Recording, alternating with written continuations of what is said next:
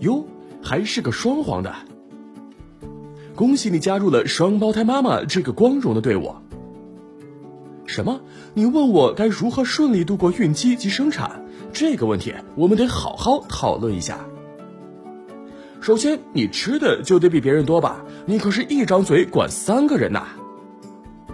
No No No，可不敢这么吃，要注意少食多餐，减少胃肠负担呀。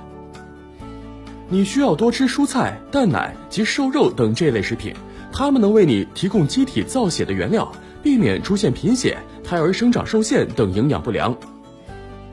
双胎的孕妈出现妊娠合并症及并发症的几率比单胎妈妈要高，需监测血压、血糖及体重的变化。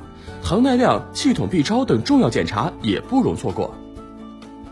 同时，双胞胎妈妈在孕期的产检次数比单胎妈妈要频繁，一般三十五周后每周就要产检一次。虽然人人都爱双胞胎，可是，在他们身上可能会发生一种严重的并发症，叫做双胎输血综合症。它可危及到胎儿的安危。但通过孕早期的产检及双胎大小，就可以预估出现这种疾病的可能。子宫就像一个有特定厚度的气球，随着双宝的生长，这个气球会被撑得很大很薄。这样的气球张力大，一般多不能怀孕到四十周，往往没到三十七周足月就早产了。越是接近足月，宝妈的心脏循环、身体负担就越大。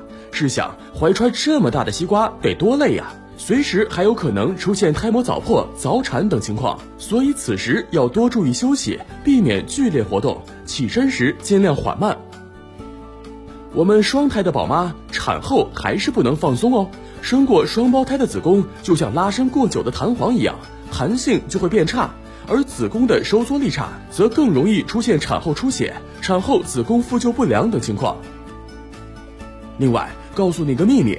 产后尽早使用促进子宫收缩的药物，并坚持母乳喂养，这可以减少产后大出血的发生率哦。打开微信，搜索“十月呵护”公众号并关注，我们将全天二十四小时为您解答各种孕期问题。十月呵护，期待与您下期见面。